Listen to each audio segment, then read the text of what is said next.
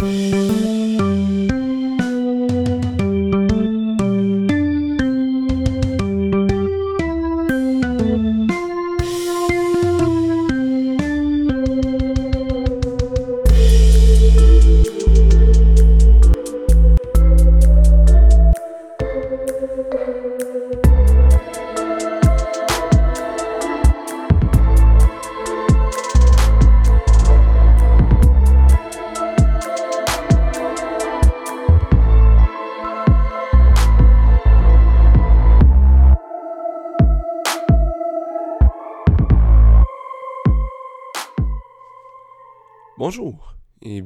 ce 21e épisode de Québec Basket. Mon nom est Thomas Murphy.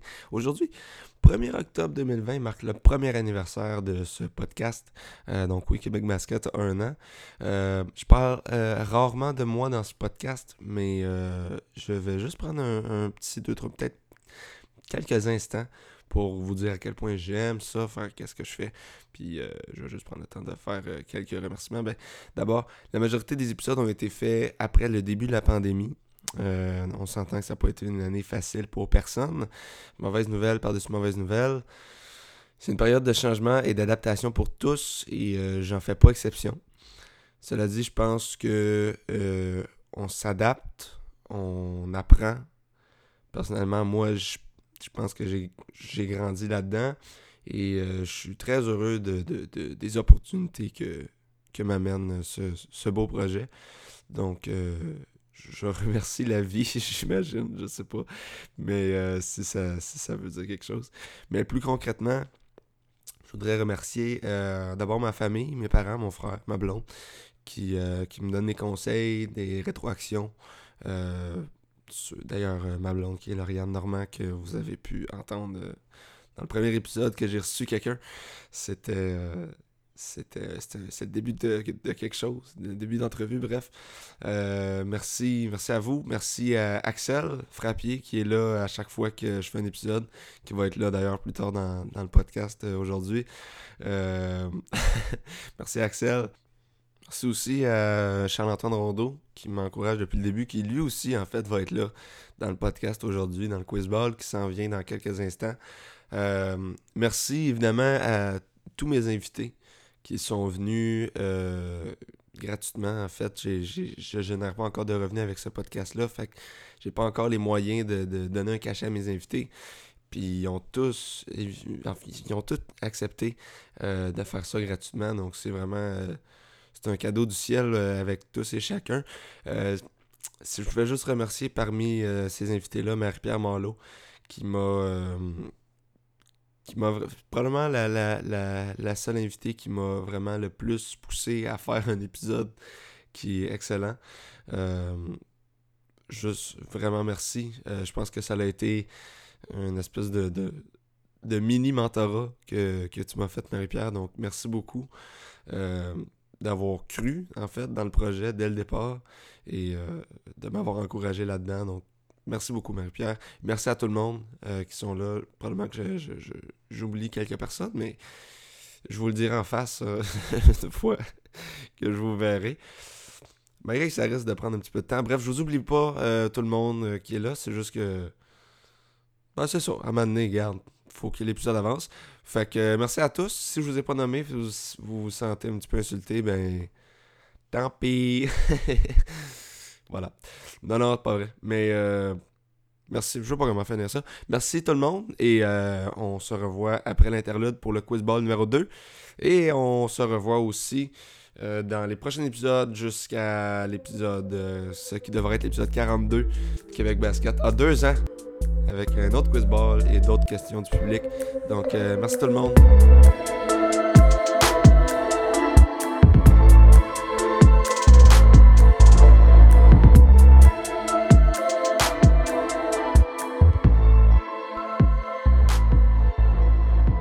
Bonjour, bienvenue à cette deuxième édition du Quiz Ball. Aujourd'hui, mes participants, Charles-Antoine Rondeau, champion en titre du premier Quiz Ball, François Murphy et David Fortier.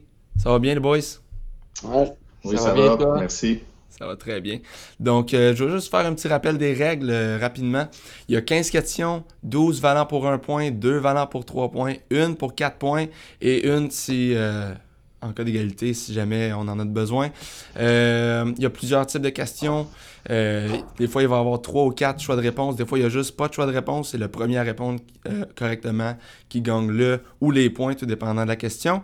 Euh, je vais aussi nommer le type de la question pour que vous puissiez bien savoir de quoi on parle et comment vous, vous allez devoir répondre.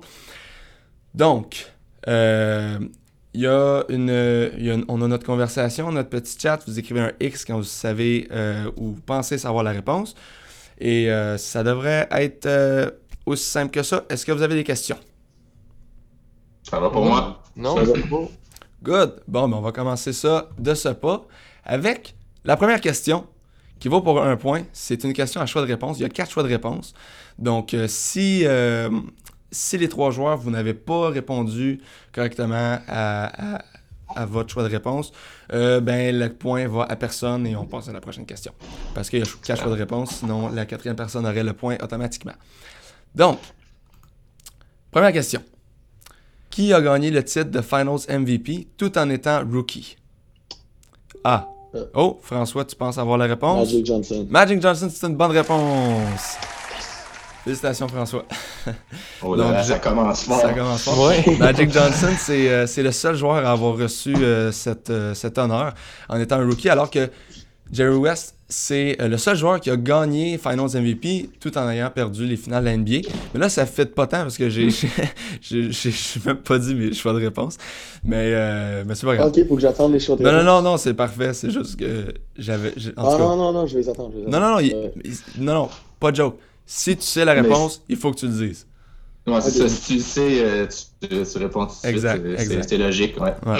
Donc, euh, bon. attendez pas, attendez pas mes choix de réponse. Question numéro 2, encore une fois pour euh, un point. C'est un qui suis-je? Il n'y a pas de choix de réponse, donc c'est la première personne qui, qui, me donne, qui me donne la réponse qui a le point. Donc, qui suis-je? Lors de ma deuxième saison dans la NBA, je n'ai été sur l'alignement partant que pour 7 matchs. Je suis actuellement dans le top 30 du plus grand nombre de turnovers dans l'histoire de la NBA. Malgré avoir été joueur pendant 15 ans, je suis maintenant propriétaire d'une équipe dans la NBA. J'ai terminé ma... Oh, Charles-Antoine Rondeau. Tu crois avoir la réponse? Ah non, j'en ai aucune idée. Euh, attends, Clyde Drexler. C'est une mauvaise réponse. Mais ça n'a Ah, aucun rapport. J'ai euh, terminé ma carrière avec les Wizards de Washington. J'ai été repêché. Oh oui, David. Mais c'est Jordan. C'est Michael, Michael Jordan, Jordan. effectivement. Ouais. Félicitations. Oh mon Ah, dieu. C'est quoi que t'as dit qui était dans le top 30? Dans le top 30 des plus- du plus grand nombre de turnovers Ah. dans l'histoire de la NBA. Ah, Pour vrai, j'essayais d'y trouver le plus de mauvais, genre de points négatifs. Ben oui, ben oui. Mais Ah non, mais c'est très bon parce que sinon, si t'avais commencé avec euh, genre 6 fois Finals MVP, on ouais, ouais, il n'y aurait pas eu euh, Excellent. beaucoup de compétition entre Ouais. les choix. Euh, donc oui, effectivement, Michael Jordan, qui est notamment Ah, reconnu, euh, pensé en plus. il est notamment reconnu pour les memes de Crying Jordan et les annonces de McDo. fait que, fait que voilà. Et de Gatorade. Et le Gatorade, oui, effectivement. Donc, question numéro 3. C'est encore une fois un qui suis-je? Je vous le dis, euh, il y a quand même beaucoup de qui suis-je comparé au premier, euh, au. Donc, qui suis-je? J'ai terminé ma euh, 12e saison dans la NBA cette année. Euh, mes revenus en tant que joueur sont présentement à 144 527 591 dollars américains. Durant la saison 2019-2020, j'ai enregistré une moyenne de 3,6 points par game. J'ai joué les sept premières saisons de ma carrière avec les Trailblazers de Portland et je suis un allié de 6 pieds 9 provenant de France. Charles-Antoine, tu crois avoir la réponse? Wow. C'est Nicolas Batum. Effectivement! Excellent, bravo. Oh mon dieu. Effectivement.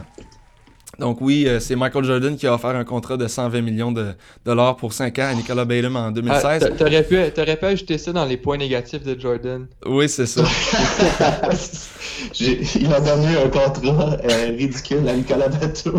exact. Donc, Michael Jordan qui offre euh, ce contrat-là à Nicolas Batum.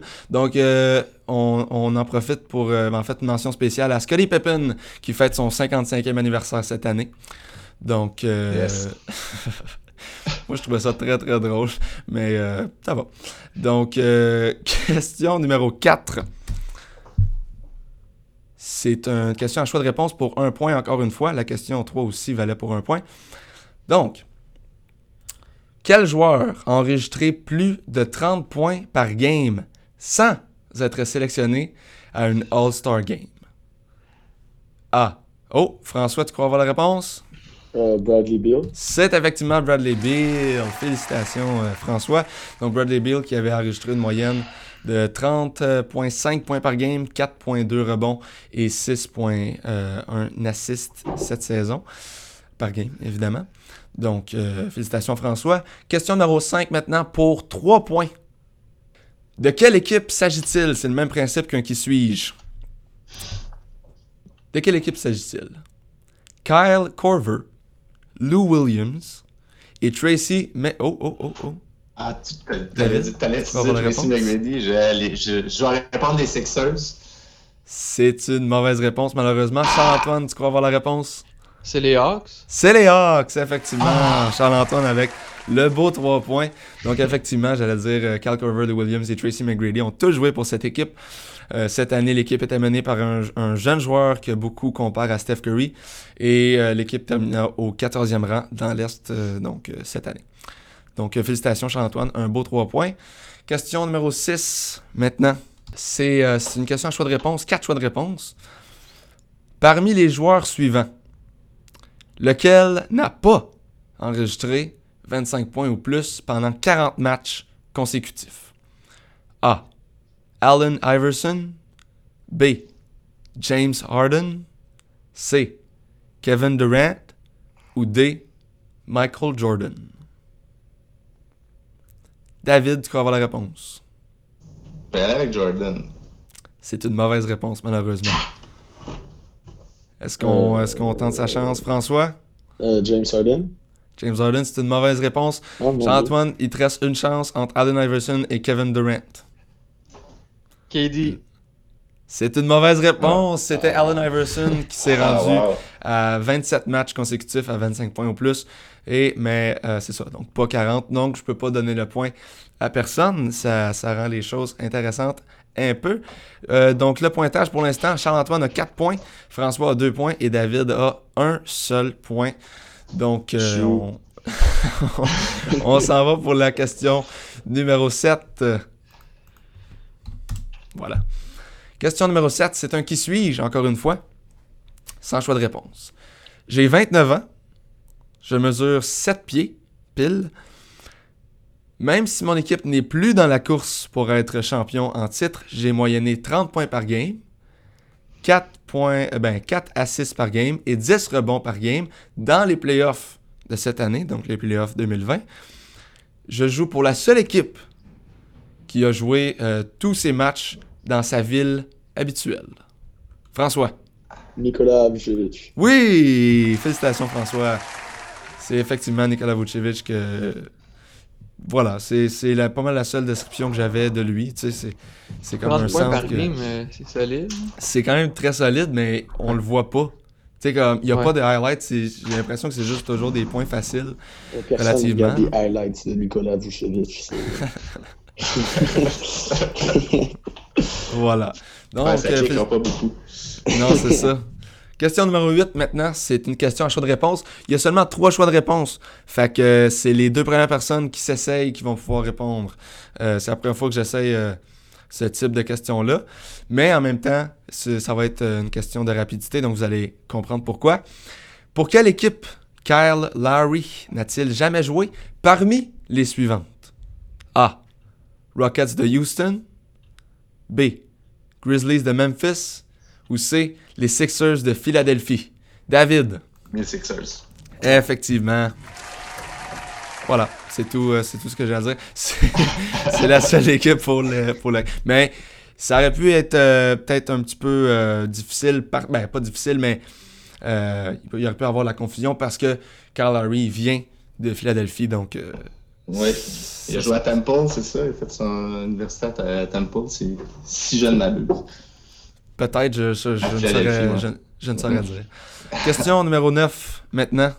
Parmi ces joueurs québécois, lequel moyenne le plus, le plus, le plus d'assists dans la NBA?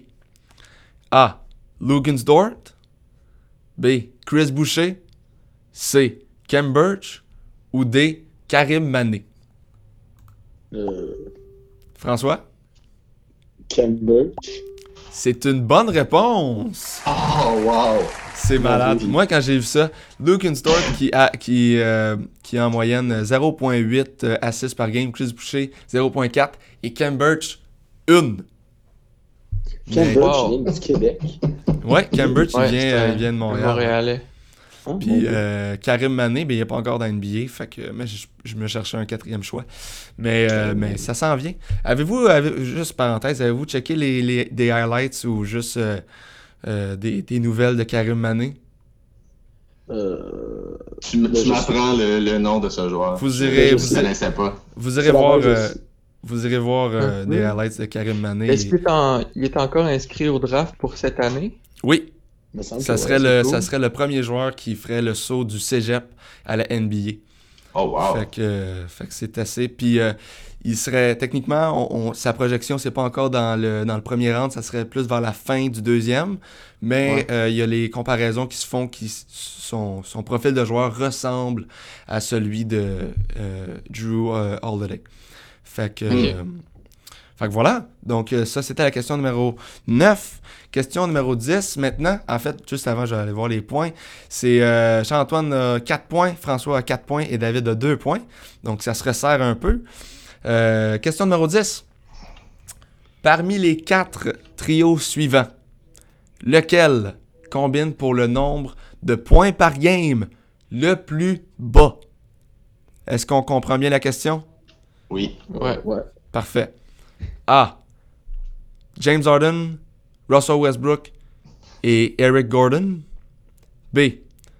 Kawhi Leonard, Paul George et Lou Williams. C. Ingram, ben, Brandon Ingram, Zion Williamson et Drew Holiday. Ou D. Damian Lillard, CJ McCollum et euh, Aston Whiteside. Charles-Antoine. Euh, le dernier, avec Whiteside. Avec Whiteside, c'est une mauvaise réponse malheureusement. David? Euh, aller avec C. C'est Ingram, Williamson et Holiday. C'est une mauvaise réponse, malheureusement. François? Euh, Celui avec euh, Kawhi, Paul George, puis euh, Effectivement. Effectivement. D'ailleurs, la question était pour 3 points. Donc, euh, félicitations, euh, François. Tu viens d'avoir un beau 3 points. J'ai oublié de le mentionner. Euh, mais euh, donc, euh, oui, Harden, euh, Westbrook et Gordon ont une moyenne de 76,4 points par game. Euh, Lillard, McCollum et Whiteside, 67,6. Euh, Ingram, Williamson et Holiday, 66,9. Et Leonard, George et Williams, 66,8. Donc, euh, effectivement, c'est c'est eux qui ont le, le- le nombre de points par game le plus bas. Est-ce Oh, que, euh, C'est pour la question comme saison, ça, j'imagine, excuse-moi. euh, c'est pour la saison, oui, effectivement. Ok, ok. Wow. Donc, euh, est-ce que, est-ce que vous êtes surpris, euh, pas nécessairement par euh, le nombre de points par game combiné, mais est-ce que vous êtes surpris par euh, ce qui est arrivé aux, euh, aux Clippers cette année? Moi, personnellement, je le suis. euh, moi aussi. Parce que Moi, je les ai- moi, je, me- je Oui, les avais qu'ils pouvaient gagner le championnat. Ouais, moi aussi, pour Genre. vrai. Ça m'aurait Ouais, pas ça, moi aussi. mais. Moi aussi, je les avais, je les avais en finale, mais euh, je pense que les autres, c'est plus vraiment une question de chimie, là, que ça, comme ça a pas, Ouais. ça a pas pogné, là, on, on dirait. là. Ouais. Il, y a, il y a quelque chose, peut-être, peut-être plus l'année prochaine. Mais tu sais, comme je- il y en a beaucoup qui parlent aussi de, tu sais, qu'il leur manque peut-être un leader. Tu sais, Kawhi, même si c'est le meilleur joueur, il n'est pas nécessairement un, un leader euh, super vocal et tout ça. Fait que, Non. euh, ouais. Ce qu'il y Non, avait, parce qu'à Toron- à Toronto, c'était Kyle Lowry. exact, c'est ça, euh, ça j'allais dire, oui. un, un Kyle Lowry ou, tu sais, euh, pour les Celtics, c'est Marcus Smart ou peu importe. euh, T'as Ouais. besoin, tu sais, pas, pas nécessairement le meilleur joueur, mais juste un leader. euh, Ouais, c'est ça. Positif, s'il y en a qui disent que c'est peut-être Pat Beverly, mais là, si c'est lui ton leader, t'es comme. c'est Ouais. pas ta meilleure option. Ben, en tout cas. fait que, euh, Il, pas, il me semble un petit peu trop volatile pour être. euh, tu sais. Pour être un vrai leader. Ouais. Effectivement. Donc, on va continuer. Question numéro 11. C'est un qui suis-je encore une fois? Euh, J'ai joué avec euh, Giannis Antetokounmpo, Blake Griffin et Devin Booker.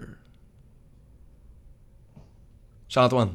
C'est Eric Bledsoe. C'est euh, effectivement Eric Bledsoe pour un point. Effectivement, félicitations. Un point. Ah. Un point, oui. Bledsoe qui, a- qui en est à sa troisième saison avec les Bucks de Milwaukee. Il a débuté sa carrière avec les Clippers de Los Angeles où il a pu jouer avec euh, Blake Griffin. Il a été échangé aux Suns où il a joué avec Devin Booker. Puis en, en fin de compte, il a été échangé aux, euh, aux Bucks de Milwaukee qui joue présentement avec Giannis Antetokounmpo.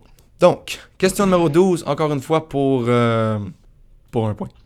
Donc, parmi les trios suivants, lequel représente le top 3 en assist pour la saison régulière 2019-2020 Pas nécessairement en ordre.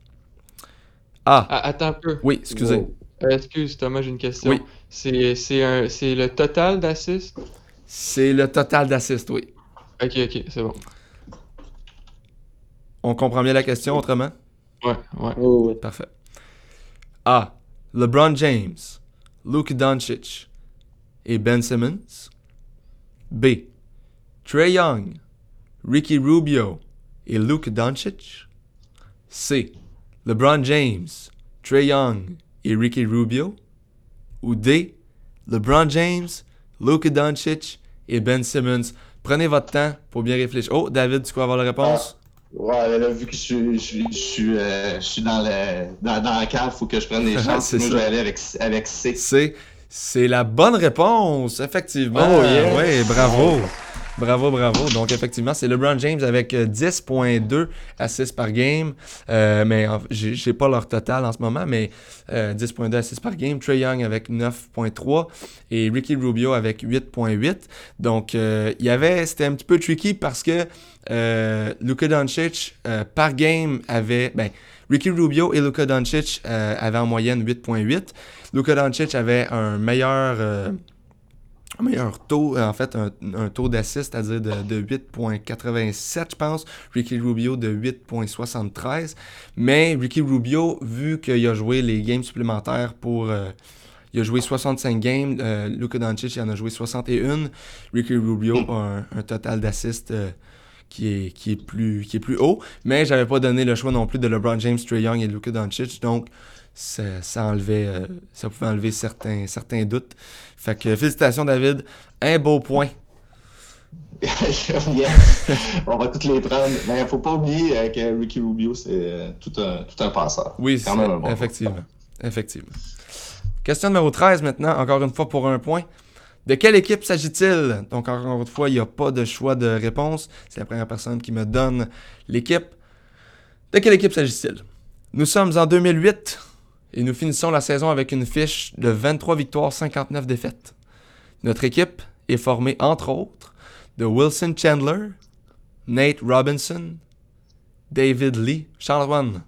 Les Knicks de New York. C'est effectivement les Knicks de New York. Félicitations, Charles-Antoine. Donc, l'équipe était formée de Wilson Chandler, Nate Robinson, David Lee, Zach Randolph, Jamal Crawford et Stephen Marbury. Et euh, on était dirigé, ben, en fait, l'équipe était dirigée par nul autre que Isaiah Thomas, ce, ce fameux euh, Wow. bon ami. Quelle, Bon quelle ami, belle ouais. époque. Mais heureusement, ça s'est beaucoup amélioré pour les Knicks depuis ce temps-là. Oui, oui, c'est, ils Ah sont oui. vraiment meilleurs. Ça serait intéressant aussi d'aller chercher les salaires des gars dans cette équipe-là. Ah, De- ça, là là. je les ai pas, Oui, mais oui, ça oui, serait, oui. ouais, ça serait un bon, euh, une bonne activité. Donc, question numéro 14 pour un point encore une fois. C'est un qui suis-je? J'ai débuté ma carrière NBA dans le Wisconsin. J'ai ensuite été en Floride, dans le Michigan, en Californie et je suis présentement en Pennsylvanie. Qui suis-je? Oh boy, t'as rien d'autre. C'est une, une une quand même, hein? Ah, bah ouais. Euh, Pouvez-vous répéter la question, s'il vous plaît? Tout à fait. J'ai débuté dans le Wisconsin. J'ai ensuite été en Floride, dans le Michigan, en Californie, puis je suis présentement en Pennsylvanie. euh, C'est une tough. C'est une tough quand même. Là, on peut pas chercher, là. Non, non, ben non. ben Ah, non. bah ouais. Attends un peu. Ok, j'essaie de vous donner un autre. euh, Ouais, c'est un autre Je indice. Je suis. euh, Ah. je suis un. J'ai une Oui. idée. Tobias Harris. Oui! Yes! Ah, oh, Wow! Excellent! Bravo. C'était vraiment une tough. C'était vraiment une tough. Donc, euh, il reste une question. Oh my god! Ben voyons donc. Il reste une question. Je pense que ça va faire comme dans le premier quiz ball. C'est 7 pour Charles-Antoine, 7 pour François et 3 pour David. Il reste une question et elle vaut pour 4 points. Mon dieu. Attends, mais ça pourrait être- un genre un tie, tie, tie. Effectivement, c'est ce qui est arrivé dans le, dans le premier quiz ball. Et c'est d'ailleurs là que Charles-Antoine a gagné dans la question du tiebreaker. Là, je dois l'admettre que la question du tiebreaker est un petit peu plus difficile, je crois. Oh! Ou en tout cas, bref, mais on n'est pas rendu là. Non. Ça dépend qui, euh, qui euh, a la question. Et je vais faire comme dans le dernier quiz ball. Je vais donner mon premier, euh, le premier droit de parole à David. Donc, Ah, d'accord. oui, Parfait. donc aussitôt que tu penses avoir la réponse, tu peux le dire. Euh, mais c'est un, c'est un qui suis-je, donc il n'y a pas de choix de réponse techniquement. Fait que tu peux attendre que j'aille fini de, de- de dire toutes mes, euh, toutes mes informations. C'est bon pour tout le monde? Oui. Ouais. Good. Qui suis-je? Je suis un centre euh, qui a été actif de 1985 à 2000, moyennant 5.4 points par game et 4.3 rebonds en carrière. Je suis né à Montréal en 1963. J'ai gagné le championnat de la NBA trois fois. J'ai joué six saisons avec les Bulls de Chicago, cinq avec les Mavericks de Dallas et deux avec les Kings de Sacramento. Bill Wellington. Et, mesdames et messieurs, on a une Non. prolongation parce que c'est effectivement Bill Whittington. Félicitations, David, avec, euh, avec un beau 4 points, ce qui fait que c'est 7 à 7 à 7. Je comprends pas comment à chaque fois qu'on fait un quiz ball, ça arrive à ça, mais euh, je trouve ça génial. Fait que, fait que oui, Juste- ben là, Juste pour savoir, est-ce que vous saviez la réponse, les autres gars, ou euh, j'étais- Ouais. vraiment... Ouais, ouais. Ok, ouais, c'est ça. Parce que c'est ça, quand, quand t'as dit euh, qu'il était né à Montréal, j'aurais pu répondre euh, tout de suite, mais je me disais aussi, ah, tiens, enfin, une question des années 90 pour, euh, pour moi, qui, est- qui, qui est un petit peu plus vieux. Donc, euh, question, euh, question euh, de prolongation, question tiebreaker, question qui va, euh, qui va déterminer le grand champion du- de la deuxième édition du Quiz Ball. Donc, qui a le plus grand nombre de corps en- dans, les, euh, dans les playoffs, donc en, en séries éliminatoires, euh, avec 20 points ou plus depuis 1996-1997. Charles-Antoine Rondeau. Kobe! Kobe, c'est une mauvaise réponse. Kobe est au Ah, 9e mauvais. rang. Ah, ok. François. Euh, ok, j'allais dire Kobe, une chance. Euh, euh, LeBron James. LeBron James est au 5e rang. Wow. Euh, moi, je vais aller psh, Shaquille O'Neal. Shaquille O'Neal n'est euh, n'est même pas dans le top Il est 20. même pas là. Quelqu'un d'autre veut s'essayer? Euh, Est-ce que vous voulez- laisser? Est-ce que vous voulez un autre, act- un autre, un autre indice? Oui. ouais. C'est euh, c'est un joueur qui a, euh, dans le fond, il a commencé à avoir ces résultats-là en 2013. C'est-à-dire que la première fois que c'est arrivé, c'était en 2013. Euh, si je me trompe pas, c'est euh, David, tu crois avoir la réponse? Ouais, euh, euh, KD? Euh, non, non, non. Kevin Durant? Non, il est au 18e rang. François. Euh, Il n'y avait pas Charles-Antoine, non? Ok. Ouais, Euh, Ben, en tout cas, c'est pas grave. Vas-y, vas-y. T'es- t'es- euh, Ah, excusez. Shit, non, j'allais dire KD. Non, euh... Man! Je sais pas, Carmelo Anthony? Non, Carmelo Anthony n'est euh, n'est même pas dans le top 20. Charles-Antoine. James Harden? Non plus. Wow. Ah, ben ouais, c'est c'est qui? qui? Euh... 2013. Ou t'as-tu un autre indice encore? Ah ouais, donc. C'est euh, c'est un, euh, un guard qui a gagné euh, plus d'une fois le championnat de la NBA. Euh, Steph Curry. Euh, oui, c'est Steph Curry! Ah, ben oui. Félicitations François, tu gagnes la deuxième édition du Quiz Ball avec euh, Yeah. littéralement plein de revirements. Euh, fait que euh, félicitations François, c'est effectivement Steph Curry avec quatre, euh, quatre fois euh, qu'il a scoré euh, plus de 20 points dans, dans un quart. Donc euh, félicitations François. Et, Bravo. euh, oui, donc euh, une bonne main d'applaudissement pour François. Bravo. Merci beau champion. Je sais pas c'est qui, mais il y a un train quelque part. Ouais, non, c'est chez nous, ça. C'est, le il vient, il vient euh, signifier sa, sa- Il vient féliciter François, dans le fond. Donc, euh, merci euh, à Chantoine, François et David d'avoir participé à cette deuxième édition du Quiz Ball. Et euh, on se retrouve après l'interlude pour euh, les auditeurs. Donc, merci, Merci beaucoup. à toi, Thomas. Ah, merci, Thomas. Merci Tom.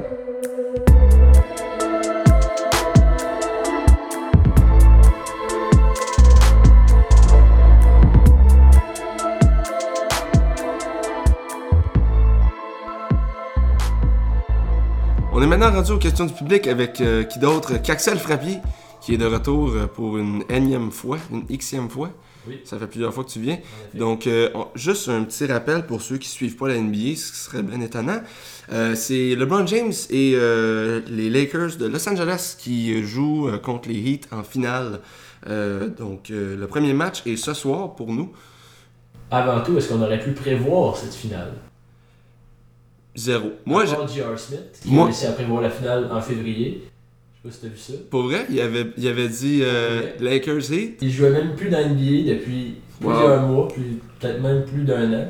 Puis euh, il s'est fait poser une question sur Instagram. Il était, en- il s'ennuyait pendant un vol, puis euh, il s'est fait poser la question par Wow. un fan. Euh, qui tu vois en finale? Il a dit Call me crazy, but Lakers eat. Puis il avait Wow. raison. Puis tout le monde prenait pour un fou, c'est clair. Ouais, ben Lakers, moi, ça me surprend pas. Je les avais Non, en finale aussi. Mais les Heat, man, moi, j'ai- j'ai- jamais d'abord j'aurais cru qu'ils battraient les, les Bucks. Ouais, non, moi non plus. Surtout pas en 5. Là. Sur- en 5, surtout pas en 5.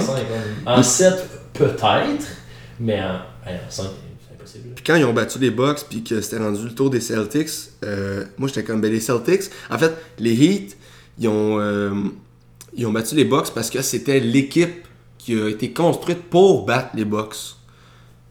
Sauf que c'est aussi une équipe qui a été construite pour battre toutes les autres équipes finalement, là, je veux dire. Ouais.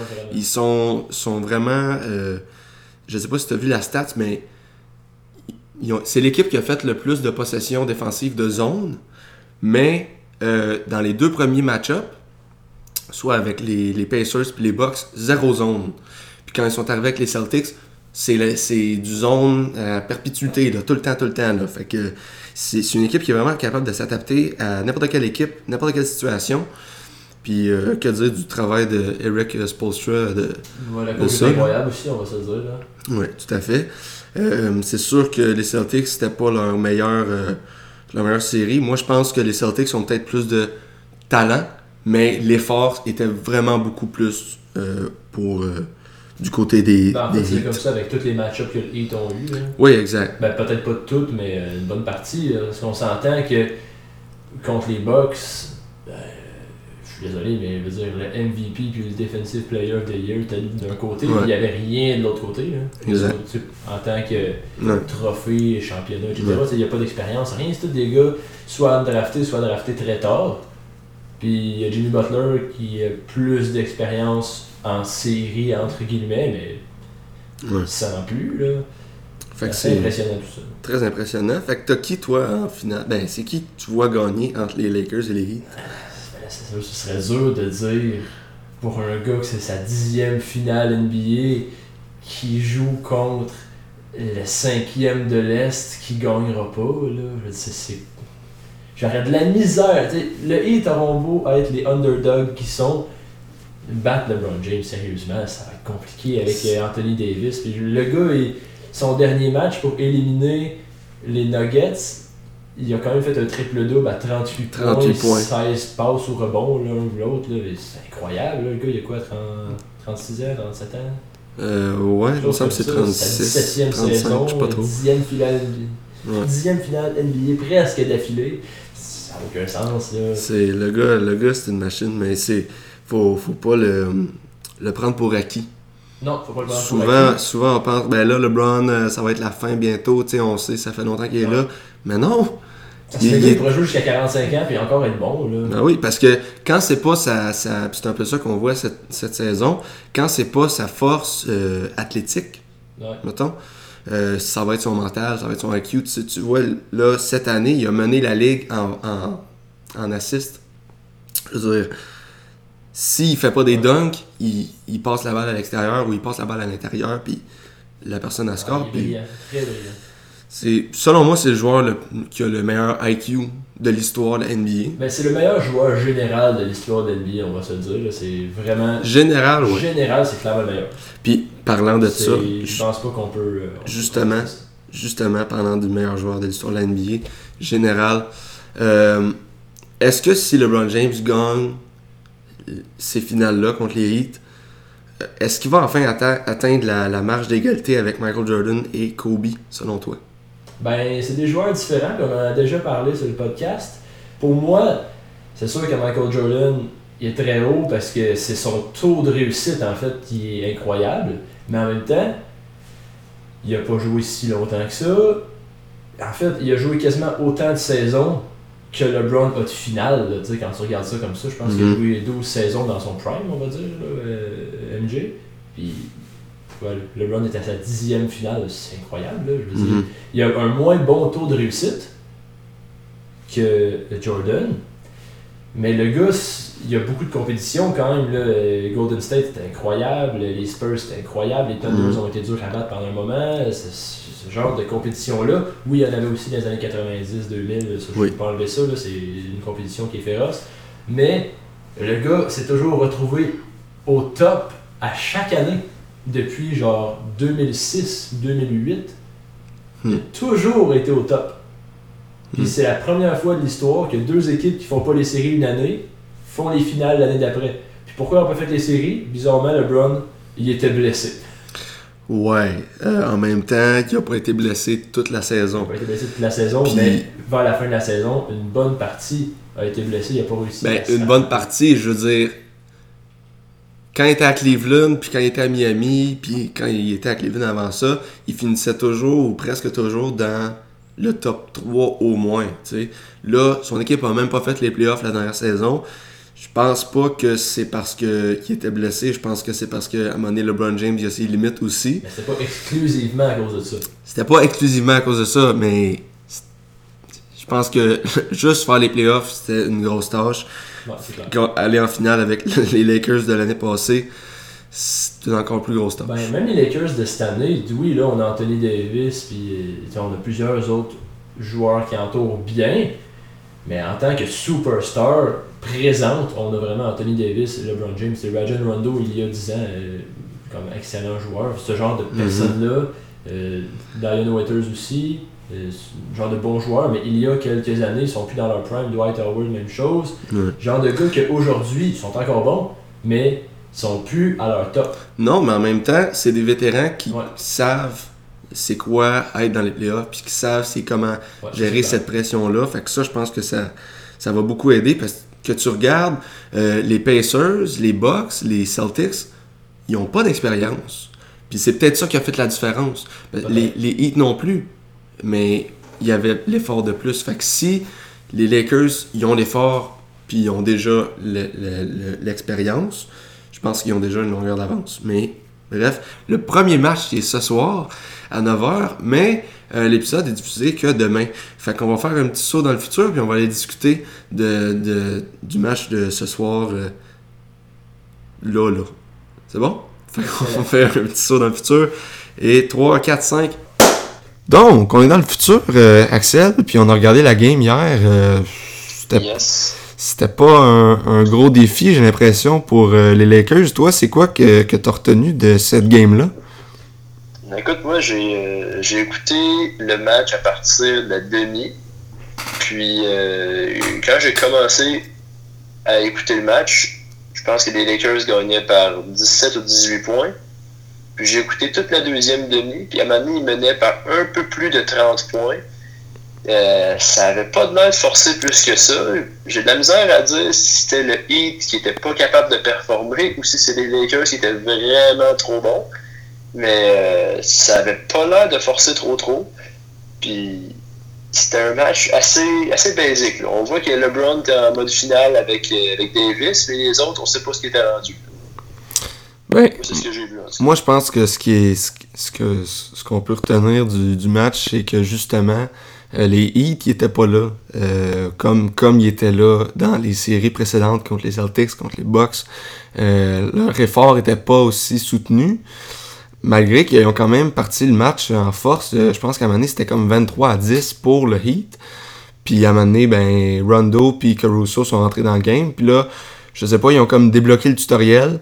Puis après ça, ça allait bien pour, ça allait bien pour les Lakers. Fait que il manquait peut-être la présence de Rondo pour venir calmer euh, les, les choses ou l'énergie de Caruso pour venir euh, partir les choses. Je sais pas pourquoi, mais ils sont partis. Puis c'est sont, sont- ils, ils ont- ils sont- ils se sont jamais arrêtés. Ouais, mais il faut dire que le Heat n'a pas eu beaucoup de chance non plus. Ils ont eu deux ou trois blessés seulement euh, dans le premier match. Il y a Dragic Ouais. qui reviendra pas du tout des finales. Ben c'est c'est pas euh, c'est pas confirmé, mais probablement que non. hein. Un jour, moi, j'ai vu ça ce matin, qui est le lendemain du match, qu'il était out pour les finales, qui va être évalué à chaque fois, mais Les chances sont très Pour minces. les finales. Euh, sinon, il y a Bam aussi qui est, euh, qui est out pour la game, ben, qui était out pour la game d'hier parce qu'il s'est blessé. Là, pour la prochaine game, ça reste à voir, là, je sais pas. Mais euh, c'est ça, ils n'ont pas eu beaucoup de chance de ce niveau-là. là. Ouais, puis Jimmy Butler aussi qui s'est blessé dans la première demi, mais que finalement il est juste resté sur le jeu, puis qui joue en gros avec une, euh, une, une petite entorse, à- ben une petite entorse, une entorse à, à- à la cheville. On a vu sa cheville qui a, qui a plié, c'était pas beau à voir. Puis ça c'est quelque chose qui est assez, euh, c'est c'est triste de voir qu'on n'aura pas, on n'aura pas droit au, au match-up qu'on qu'on voulait avoir. Tu sais, on s'entend que Jimmy Butler, euh, Bam Adebayo puis Goran Dragic, c'était comme les, les meilleurs joueurs de, de, du Heat parce que c'était ceux qui avaient le plus de talent ou le plus de potentiel. Parce que oui, euh, Duncan Robinson puis euh, Tyler Hero qui sont bons, mais sont toujours pas constants euh, comme ils devraient l'être parce que c'est des rookies. Ben, pas des rookies, Duncan Robinson c'est pas un rookie, mais il est quand même très jeune comme joueur. Il a pas beaucoup d'expérience, surtout pas en playoff. Puis euh, hier, il manquait leur shot. Tyler Hero a fait quelques bons jeux, mais la, majori- la majorité de ses shots à lui puis euh, Duncan Robinson rentraient pas parce que euh, il était pas dedans, puis ça, leur prenait un, début. Puis tu sais, le, le Heat, ils vont beaucoup miser sur les trois points. Puis quand les trois points ne rentrent pas, ils- ils- leurs chances de gagner la game sont plus faibles. Alors que du côté des Lakers, les trois points rentraient, puis euh, inhabituellement, là, mais ils rentraient, puis je pense que c'est ça qui a fait que, que leur avance était aussi grande que ça. Mais il faut dire aussi que Tyler Hero, il, il a reçu une bonne défense de la part des Lakers. Il y a eu Tout à fait. quelques blocs sur lui. Euh, il faisait prendre les mauvais lancers. C'est sûr qu'il n'a pas pu aider son équipe comme il voulait. là. On a vu des, euh, des séquences vidéo de blocs. euh, il fonçait en Léa puis il se faisait ramasser ben raide. Des lancers pris tout croche parce qu'il avait juste pas le choix. Mhm. Puis là, quand tu sais que tu as trois des meilleurs joueurs d'élite qui sont plus là ou pas à leur 100%, puis il te reste Tyler Hero à lockdown, ben la tâche n'est pas immense. là. Puis Tyler Hero, c'est le joueur des Heat qui va faire que, en fait, s'il y a un match euh, comme hier, parce que hier, euh, ils ont remonté ça, je pense l'écart c'était à 12 points vers la fin. Là. Puis Ouais, si je la fin, mais c'est me- sûr que les Lakers ont pas. Euh, à un moment donné, quand ils gagnent par plus de 30 points, Non, non, je le sais, mais en même temps, si- je pense que s'ils ont réussi à se rendre là, c'est en grosse partie grâce à Tyler Hero. Euh, ouais, c'est clair. Fait que s'il y a un joueur que tu veux arrêter pour pas qu'il prenne feu puis qu'il fasse 37 points comme dans la série précédente, ben c'est Tyler Hero parce que je vois pas un, un- un Jimmy Butler ou un Bam Adebayo qui va commencer à shotter des trois puis toutes les rentrer tout le temps. Fait que ça serait soit Tyler Hero ou Duncan Robinson qui pourrait avoir ce rôle-là. Je pense Tyler Hero encore plus parce qu'il y a comme une, confi- un- une, une confiance de, de fou. Fait que être les Lakers, je pense que c'est la bonne chose à faire de juste vraiment lockdown sur Tyler Hero. Surtout, comme tu as dit, quand t'as pas à t'occuper ou presque pas à t'occuper des autres stars euh, des Heat. Mais quand on regarde les statistiques, Duncan Robinson hier a fait 0 points en 27 minutes quand même. C'est, c'est- J'avais Pas j'avais pas vu ce stat-là, mais Seigneur. juste de voir là. Seigneur. C'est c'est très peu là. Fait que t'es-tu encore confiant dans ton choix de, de- des Lakers euh, qui vont gagner la série? Ben, je pense que qui ne le saurait pas. Euh, mais je crois toujours en mon, euh, en mon 5 matchs. Je pense que le Heat vont réussir à aller en chercher un à moment donné. Moi, ça, ça m'étonnerait pas qu'ils qu'ils réussissent à en chercher deux. Je pense pas que c'est le genre d'équipe qui se laisse euh, abattre euh, facilement. Mais ça va être très difficile. Puis, euh, mais peut-être, qui sait, peut-être qu'ils vont, qu'ils vont revenir puis qu'ils vont. euh, tu sais, comme même sans. Dragic puis sans Bam Adebayo, je sais pas s'il va manquer les prochaines games. Mais. Puis c'est peut-être qu'il- que, que Kelly Olynyk va, va faire 8-3 points par game puis qu'il va sauver, euh, sauver l'équipe. Euh, mais ça m'étonnerait, bien honnêtement. C'est pas impossible, là, mais. euh, Mais moi, ce qui me fait peur du côté des Lakers, c'est euh, c'est la confiance en soi. Euh, parce que ce, ce qui arrive des fois, c'est quand une équipe performe bien. Là, c'est sûr, tu as beaucoup de vétérans, fait que ça aide ta cause. Mais quand une équipe performe bien, tu veux prendre des shots. Puis là, quand tu prends tes shots, euh, puis tu es trop confiant, aussitôt qu'il y en a un qui va pas rentrer, le prochain, tu vas vouloir qu'il rentre. Sauf que si le prochain rentre pas, ben là, tu, tu creuses un trou puis tu veux juste forcer ta shot. Fait en gros, c'est Ouais. peut-être ça qui pourrait nuire aux Lakers. Mais sinon, on a vu hier que les Lakers, leur système, en tout cas, en gros, là, fonctionnait contre le Heat. Parce que le Heat faisait. euh, ils ont fait quelques fois du zone. Que le zone va moins bien fonctionner contre une équipe comme les Lakers parce que les Lakers font beaucoup de, de jeux en, isolation. Puis le, le- le mouvement de ballon, il est moins présent. Parce que le zone, techniquement, ça fait juste suivre le ballon, tu sais. Puis c'est, c'est- en tout cas, bref, tout ça pour dire, les Lakers vont, euh, vont, euh, vont trouver euh, peut-être euh, ça plus facile que les Celtics, mais je pense que le Heat va, va quand même trouver un- une manière de d'avoir au moins une victoire dans cette série-là, ça c'est certain. peut-être. Bon ben. Ouais. Axel, on va, on va retourner dans, euh, dans le passé pour conclure l'épisode d'hier. Fait que euh, Parfait. je te souhaite euh, je te souhaite un bon voyage dans le temps. Merci. C'est parti. On est de retour. Euh, ouais, quel game, hein? Wow. Euh, donc, Axel, puis on peut revenir à la, à la question de base. Si LeBron, il gagne le reste des games, ben, s'il gagne la finale, est-ce qu'il va atteindre le niveau de Michael Jordan puis de Kobe? Comme j'ai dit juste avant, la petite parenthèse euh, du futur, euh, c'est des joueurs différents. Je pense que s'il gagne, le fait qu'il ait perduré longtemps, puis qu'il y ait une finale NBA et possiblement un titre, mettons, là, on, on dit qu'il gagne le titre, euh, disons, en 2020. Euh, c'est un titre qui a moins de valeur, c'est sûr, que les autres, du côté du contexte, mais reste que c'est un titre pareil. On va se le dire comme ça. Là. Pour l'exemple, on va dire que c'est un titre qui a la même valeur que tous les autres. Le gars, il a 37 ans, gagne encore, ou 36 ans dans ce coin-là, là, gagne pareil les finales de l'NBA. Euh, je pense qu'on peut dire que c'est littéralement le meilleur joueur général parce que de 2003 à 2020, le gars est constant. Il y a quelques petites fluctuations au niveau euh, de ses performances à cause soit de blessures, soit d'équipe, etc., de ses coéquipiers. Mais reste que le gars est constant, là. Presque 20 ans de constance. C'est incroyable. Tu vois pas ça du côté de Jordan. Jordan, il a eu son prime. Pendant genre 8 ans, il a gagné 6 finales, ce qui est incroyable. Puis, mais souvent, l'argument qui revient, c'est Ouais, mais LeBron a toujours eu du monde pour l'aider. Ben, quand tu regardes Jordan ou Kobe, c'est la même chose. Peut-être Kobe en 2010, un peu moins. Mais, Ouais, ouais. mais quand tu Ouais. regardes Kobe puis Shaq, là, on peut pas dire que Kobe a fait la job seul. Puis quand tu regardes Jordan, euh, avec Pippen puis, euh, puis Rodman, là, ça a bien été. Au début, il était seulement avec Pippen, mais après ça, je veux dire, euh, il était entouré, là, on peut pas dire le contraire. Que ça, je pense pas que c'est un argument qui est valable. Mais LeBron a tellement durer longtemps. Et là, on est en 2020, on sait pas s'il va toffer. Peut-être l'année prochaine, s'il va encore gagner ou l'autre d'après, on sait pas. Peut-être. Et on n'est pas au courant.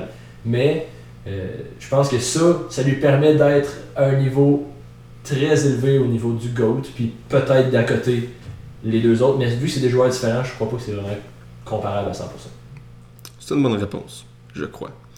Donc, euh, ben c'est parfait. Moi non plus, euh, je, je suis pas convaincu. En fait, j'ai hâte de voir qu'est-ce qu'il nous réserve, mais je sais pas à quel point c'est le championnat qui va nous faire tous réaliser que là, ok, LeBron James, c'est le meilleur joueur de Mais l'histoire. justement, t'en parles, je, je pense que même s'il gagne pas ça cette année, peut-être qu'il va perdre un peu de crédibilité au niveau de GOAT, mais reste qu'on peut pas nier que c'est l'un des meilleurs, il est parmi les meilleurs. Oui, non, ça c'est pas un débat. Ça, c'est clair. là. C'est pas un débat. Mais je pense que le championnat cette année ne change pas grand chose à ce niveau-là. Peut-être que ça va donner une coche de plus, mais je pense que ça change pas grand chose. Le débat reste clos que c'est un des meilleurs. Tout à fait. Axel, c'est qui le meilleur joueur du prochain draft? J'ai pas vraiment suivi la NCAA cette année. Euh, Il était pas très actif non plus dernièrement. non dernièrement. plus. Mais euh, habituellement, je regarde un petit peu les reviews et tout, mais là, j'ai pas trop suivi. C'est sûr que là, il y a euh, la Melo Ball qui fait du bruit. Euh, il y a un parcours assez différent des autres. Euh, il y a une bonne expérience au niveau basket, même au niveau gestion. En ce moment, il a acheté une équipe. Déjà, c'est Ouais. ça change pas grand chose à son talent de joueur. là. Non. Mais ce que je veux dire, c'est qu'il il est en immersion pas mal dans ce monde-là.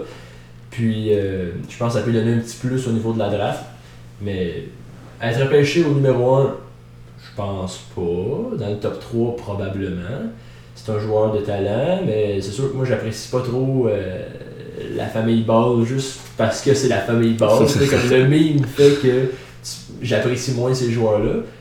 Mais euh, j'ai l'impression que lui pourrait être un élément clé, peut-être, pour le Rookie of the Year de l'année prochaine, dépendamment de sa performance. Ben, tu vois, moi, j'ai j'ai vraiment. euh, c'est une, c'est une question, je dirais, à, à double tranchant parce que. Il n'y a, pas, euh, y a pas de superstar dans, dans ce draft-là. Il n'y a pas de euh, LeBron James. Il n'y a pas de Kobe, whatever. Il n'y a pas de. Ben, on n'a pas eu de March Madness pour le prouver non plus. Non, mais en même temps, c'est pas toujours dans le March Madness que Ouais. tu vois sais, le first round là que pick. tu euh, vois qui supporte la pression puis qui est bon sous pression. C'est vrai. Mais, vas-y, continue. Mais bref, tout ça pour Ah, dire, il n'y a pas de superstar. Fait que selon moi, les équipes vont plus y aller avec c'est qui le meilleur fit pour leur équipe et non nécessairement qui est le meilleur joueur.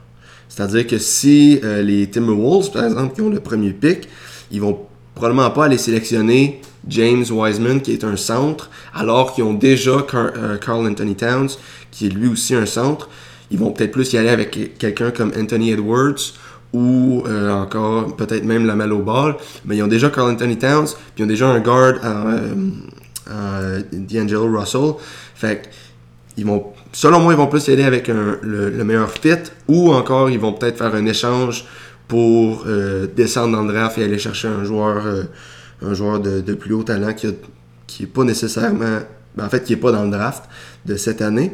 Donc, c'est vraiment une question à double tranchant. Mais si, si je devais nommer un joueur qui est, qui est le meilleur du draft, moi, personnellement, j'irais avec euh, Tyrese euh, Halliburton, que c'est euh, c'est pas le meilleur shooter, mais j'aime vraiment euh, comment il joue son basket. Il, est intelligent. C'est, il me fait beaucoup penser à, comme Rajon Rondo, que son, son shot est pas nécessairement ce qu'il y a de plus normal. Comme son, son, c'est, pas sa force, disons, mais c'est un joueur qui est extrêmement intelligent. Il est, athlétique aussi, il a une bonne défense, euh, mais encore une fois, c'est pas un- une superstar et ça va vraiment dépendre de qui, euh, sélectionne parce que s'il se fait sélectionner dans une équipe où ils n'ont pas vraiment besoin de lui, ça va plus être un négatif.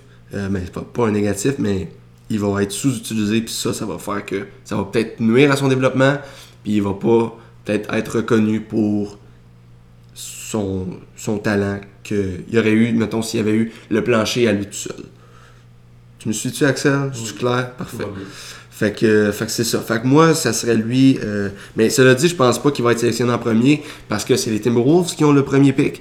Et les Timberwolves, comme dit tantôt, ils ont déjà D'Angelo Russell. Donc, je pense pas qu'ils vont avoir besoin de lui. Puis tu sais, ça se peut. moi, ça m'étonnerait pas que Tyrese Halliburton se fasse sélectionner en cinquième ou en dixième ou peut-être même en quinzième position. Ça va vraiment dépendre. Euh, donc, euh, c'est ça. Sinon, moi, je pense que Anthony Edwards, c'est un bon, c'est un bon fit pour les Timberwolves. C'est un bon, euh, c'est un bon euh, scorer en général. Il a un, il a un bon, euh, une bonne défense aussi. Il a un bon physique, mais euh, il manque un petit peu le IQ de joueur. Donc euh, ça, c'est quelque chose qui me fait plus pencher vers quelqu'un d'autre. Par exemple, James Wiseman, que je suis pas un fan des centres qui savent pas shotter. Euh, on a vu que il était prêt à, en essayer plusieurs des trois par game ou des mid-range peut-être, mais euh, il, manque, il manque presque tous. En tout cas, c'est pas sa force, mais au moins il est prêt à les shotter. Donc ça, ça, ça me rassure pour son futur parce que s'il est prêt à prendre les shots, il est prêt à s'améliorer pour sa shot. Puis ben Axel, la mêle au ball, moi non plus, je ne pas. Je pense que c'est le joueur que euh, l'espace entre son, son floor puis son ceiling, c'est le plus large. C'est-à-dire que si il est bon, il va être vraiment bon. Mais ça se peut aussi qu'il soit très très bof. Mais c'est ce qu'on disait de Lonzo Ball aussi. hein, il a été repêché très haut, puis finalement, le gars, il est pas plus performant que ça. Non. Et on pensait qu'il allait être meilleur que ça, mais justement, il était très médiatisé à cause de son père, sa famille, etc. Ouais. Même chose pour la Melo, mais peut-être ça va avoir le même effet. Là. On sait pas. euh, on se souvient des propos euh, complètement fous de son père qui disait qu'il battait Jordan dans son prime en 1 contre 1. Puis ce genre d'affaires-là, ça n'avait aucun sens. Puis c'est ce qui a fait connaître la famille Ball. Puis c'est pour ça qu'on parle de la Melo aujourd'hui, entre autres. Mhm. Parce que autrement, je pense pas que toi ou moi ou n'importe qui d'autre aurait été au courant que le gars est allé jouer en Lituanie, qu'il a joué en Australie, qu'il a acheté une équipe. Je pense que n'importe quel joueur qui est présent dans, dans cette draft-là ou qui va être présent dans cette draft-là a été aussi médiatisé que lui pour d'autres raisons que le basket. Fait que pourquoi il est connu, pourquoi on en parle, c'est surtout à cause de ça. C'est un très bon joueur, c'est clair. Mais c'est surtout à cause de ce qui l'entoure. Fait que ça peut jouer dans nos têtes. Puis c'est justement là tu viens que le floor et le ceiling sont très élevés. Ben, en fait, l'écart est très grand. Fait qu'on sait pas où il va se situer là-dedans. Tout à fait. Donc, euh, ben moi, c'est ça. Donc, toi, c'est la Melo Ball. Moi, c'est plus Tyrese Halliburton, mais ça reste vraiment un pari euh, risqué, disons. Parce qu'on sait pas euh, on sait pas quelle équipe va. Probablement qu'il va avoir beaucoup d'échanges dans le draft. Parce qu'il n'y a pas de superstar non plus. Donc, ça reste. Ça reste un- une prédiction assez difficile à faire. Je tiens juste à souligner la présence de Karim Mané dans le draft. Est-ce que tu Oui, connais oui. Karim Mané? Oui? Oui. En ce moment, il est, euh, les projections de, de son, de son repêchage sont à peu près au 55e pic. J'ai, j'ai, je le connais pas super bien. J'ai regardé quelques clips de lui. J'ai lu beaucoup sur lui. Puis, euh, de ce que je vois, c'est que le joueur qui lui sera, le, le- le joueur qui lui ressemblerait le plus, ça serait euh, Drew Holiday. Donc, c'est quand même une très bonne comparaison à avoir pour un joueur qui est, qui est projeté pour être dans les derniers picks du draft. Donc, euh, moi, je dirais Karim Mané, just go for it. Just, tu sais, comme. Moi, je pense que c'est un bon pick. Puis, avec les clips que j'ai regardés, euh, c'est assez. Ça me réconforte. euh, J'ai l'impression que c'est le genre de joueur qui pourrait être undrafté, un peu dans le style à la, à la Logan ouais. Qui va commencer avec un two-way contract, puis qui va terminer l'année, justement, peut-être pas dans le starting five comme, euh, Comme Logan Dort a eu la chance, on va dire, là, parce qu'il y a eu un certain contexte qui a pu terminer là, mais on va dire qu'il pourrait entrer dans le roster de l'équipe, puis de prouver sa valeur. Parce qu'il est au Ouais. 55e pick, je pense pas qu'on peut prédire jusque-là. Tu sais, le top 15, peut-être. Ouais. Le premier round au maximum, peut-être. Mais dépasser le premier round, les équipes, euh, c'est- Ben, c'est là que ça devient plus une question de fit. ça devient plus une question de fit, exactement. Puis, je pense que ce joueur-là, un bon fit, serait une équipe en reconstruction où il y aurait un ou deux vétérans qui pourraient l'aider à monter. Parce que si on prend, par exemple, Chris Boucher qui est allé directement avec, euh, avec Golden Warriors. State ouais. pour combler un trou, on va dire, je suis pas sûr qu'il a appris tant que ça parce qu'il a pas de temps à jouer. Oui, il a joué avec des bons joueurs, mais je suis pas sûr Ben- que c'était le fit parfait. Il a, il a passé beaucoup de temps dans la G League. Il a gagné le, Ouais. le Defensive Player of the Year, je pense, et Mais le, ça, le avec- MVP. Avec les Raptors, je pense, non? Ah oui, c'était avec les Raptors, mais il a quand même passé, passé beaucoup de temps Ouais. avec les, euh, les. Je sais pas comment ça s'appelle, l'équipe de la G League des, euh, des Warriors, mais il a passé. Les Santa Cruz Warriors. Ça. Euh, il me semble que c'est ça, bref. Euh, puis il s'est développé un petit peu là-dedans. Mais pour venir à Lugansdort, euh, Lugansdort était quand même projeté pour être dans la fin du premier round, début du deuxième. Ouais, c'est vrai. Karim Mané, lui, est à la fin du deuxième. L'affaire avec Lugansdort, c'est que pourquoi les équipes l'ont pas pris, c'est qu'il n'aimait pas sa shot. Sa force à Lugansdort, c'est sa défense. Karim Mané, sa force, c'est l'attaque. Sa défense aussi, c'est un très bon défenseur. Mais il est capable de créer son propre, son propre shot. Il est capable d'aller au panier, il est capable de créer un jeu aussi. Donc, euh, c'est quelque chose qui est assez encourageant pour ça. Je le vois. Moi, je pense qu'il va être drafté. Je sais pas à quel point il va être drafté haut. Je pense que ça va tourner aux alentours du, la fin, euh, la fin du deuxième, euh, du deuxième round. Malheureusement, pour les équipes, parce que moi, je vois un grand potentiel en, en Karim Mané, même si Ouais, je suis clair. probablement très biaisé là-dedans. Ouais, c'est- Mais- oui, aussi, mais c'est clair qu'il y a Mais, pas euh, mais oui, tout à fait. Donc, euh, allez-y, euh, allez-y les équipes, si jamais il y a les Celtics qui m'écoutent ou les, Les Raptors, Thunder, les, ouais. les Thunder. ouais. Thunder, c'est c'est le genre de move qu'il ferait. Là. Genre- Ben, ça m'étonnerait pas. c'est vraiment le genre de move qu'il ferait. Parfait. Donc, on s'adresse à Sam Presti. Sam, si tu nous écoutes, euh, draft euh, Karim Mané avec le premier pick du Je round. des billets de saison pour l'année prochaine. Ah ouais, donc. Ah C'est donc. Donc, euh, prochaine question. Ça vous tenterait pas de faire un épisode où vous commentez une game live? Oui. Ouais, ben moi aussi ça me tente. C'est juste que il y a quelques technicalités à, à voir euh, si c'est possible de le faire. Mais, euh, mais oui, c'est sûr que moi je suis, je suis partant. Axel il a dit oui Ça aussi. peut être amusant. Ça peut être très amusant. Donc euh, je vois pas que, comment on peut vraiment développer cette question-là, cette réponse-là. Ben, je pense que ça se développe pas vraiment. on accepte et on passe à la prochaine. Et voilà. Et voilà. Donc oui, ça nous tente euh, si jamais euh, on a. Ben peut-être pas. On verra. On verra. Ah Ah ouais, donc. On verra. Donc, prochaine question. C'est quoi le ceiling ou le potentiel maximal de Chris Boucher et de Lugenstort? Axel, vas-y donc. Moi, c'est sûr que j'ai une préférence pour Lugansdort. Euh, je pense que. On va commencer par Chris Boucher, oui, ça va être moins long peut-être. Chris Boucher, c'est pas mon style de joueur favori, je dirais. Euh, il est comme. J'ai de la misère à déterminer une force. Genre, il est, il est bon.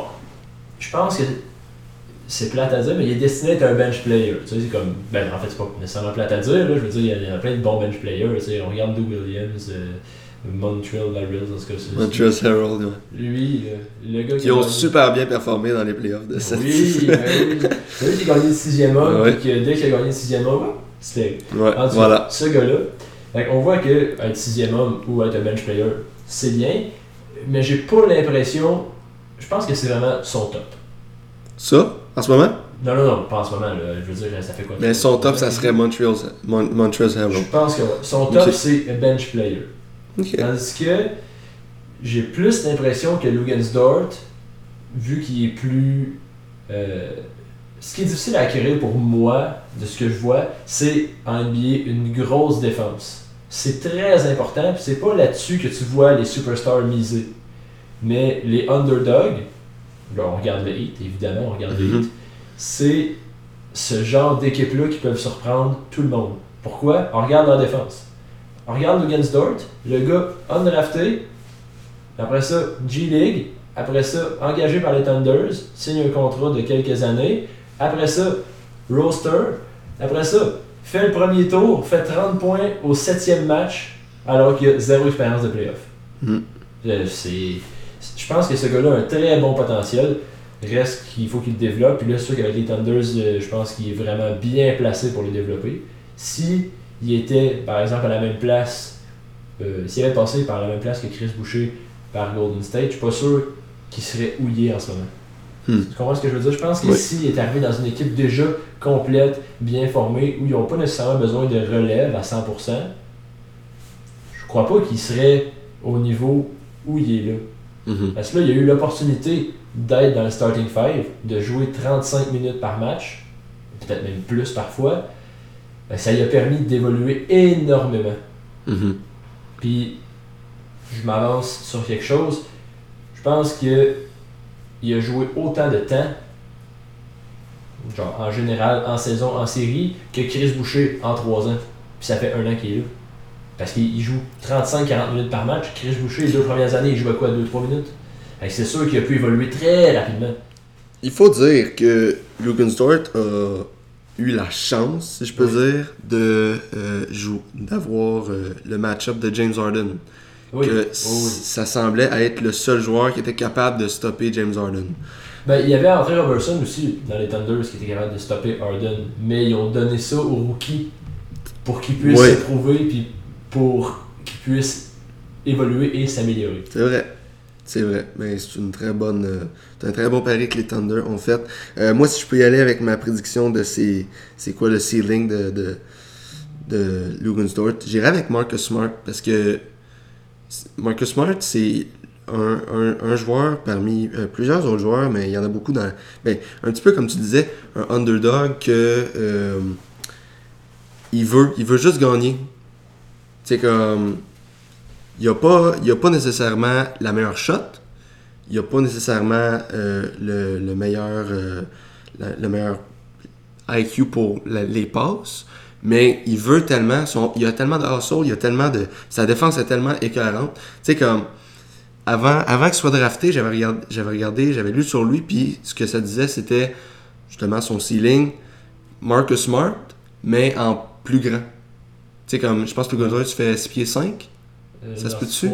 Puis aussi, c'est qu'il est hyper athlétique. Si tu as fait. vu ses, euh, ses reviews ou ses highlights à Arizona State, Mhm, tu vois qu'il fait des dunks à la LeBron James, là, euh, toujours, toujours, toujours. là. mhm.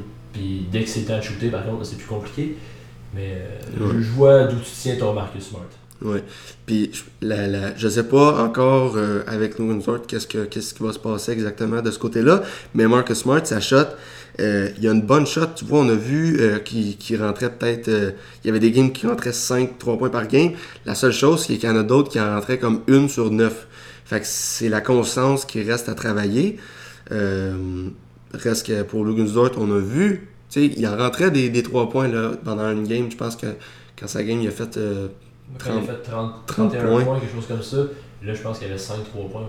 exact. Mais c'est ce qui fait la différence entre les bons joueurs et les excellents joueurs.